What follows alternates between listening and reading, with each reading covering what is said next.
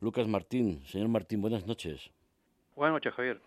Señor Martín, hace tres semanas que hablamos y usted nos comentaba que, se estaban utilizando armas termobáricas, armas de, de racimo, que luego se ha, se ha, podido, se ha podido comprobar.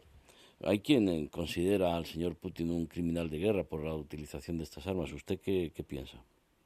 Hombre, eh, no solo por, el empleo de estas armas, sino por la forma en que está llevando a cabo esta, esta operación. Es decir, el bombardeo sistemático y, sin ningún tipo de miramiento de poblaciones civiles, como has comentado, como Mariupol, que prácticamente la ha borrado del mapa, eso evidentemente debería ser juzgado ante una, corte penal internacional. Yo de eso no tengo duda ninguna, vamos.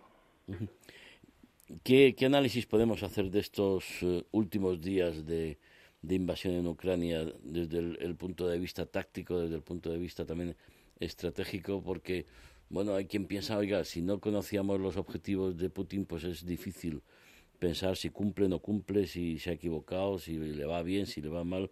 ¿Cuál, cuál es el análisis que puede hacer usted? Bueno, ahora mismo eh, lo que estamos viendo es una especie como, digamos, de impasse. Si nos damos cuenta, el, nivel de las operaciones parece haber bajado un poco. Eh, esto se debe, primero, a la resistencia que están poniendo las fuerzas ucranianas, que como ya se ha visto claramente es mucho mayor de la esperada, y también a que Rusia está un poco, se están reorganizando y tratando de recomponer un poco sus fuerzas. Hay que tener en cuenta que el, número de bajas que se ha comentado, que comenta Ucrania, es muy inflado, pero el número de bajas que se estima real de Rusia anda cerca de los 7.000 u 8.000 hombres. Eh, solo quiero recordar que en la batalla de Iwo que duró 36 días, murieron 6.500, 6.800 americanos. Para que veamos la cantidad de bajas que está teniendo Rusia en estos momentos. Por un lado, es una, especie de impasse, se están reorganizando, y por otro lado, eh, Putin no deja de mandar los mensajes. Eh, los, los ataques que se han producido al oeste de Ucrania, atacando bien aeropuertos o bien aeródromos o fábricas de mantenimiento de aviones, eh, es un claro mensaje a OTAN. Primero, está intentando eh, acabar con las capacidades de la Fuerza Aérea Ucraniana, que siguen operando de esa parte del país. Y segundo, nos está avisando de que, como ya dijo, cualquier entrega de armas, cualquier convoy de armas que se localice entrando por la, por la frontera con Polonia, va a ser atacado. Y demostrando que tiene capacidad para alcanzar esa, esa parte del país.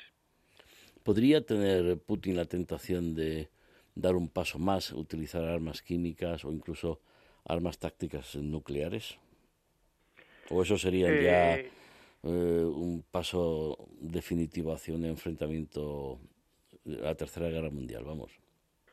Bueno, como hemos publicado hace poco en Atarrayar, eh, eso es uno de los escenarios que se plantean, una posibilidad. Evidentemente, el empleo de armas nucleares y por parte de Rusia, si se conoce su doctrina, es gradual y ellos contemplan un primer uso de ese, ese tipo de armas, pero comenzando con una demostración en una zona no poblada, después sería el empleo de una arma nuclear táctica.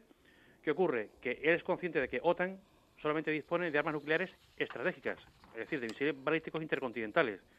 Y sabe que, evidentemente, ante un ataque con un arma nuclear táctica, de un efecto limitado, responder con un misil intercontinental contra una ciudad rusa o una gran zona no es proporcionado. Y eso en la OTAN creará muchos problemas el, tomar esa decisión. Por lo tanto, Putin juega con esa carta y con esa ventaja del temor que tenemos nosotros a, emplear sus, mismos, sus mismas herramientas. Eh, pero es un escenario que no es de los más probables, pero que está sobre la mesa, evidentemente.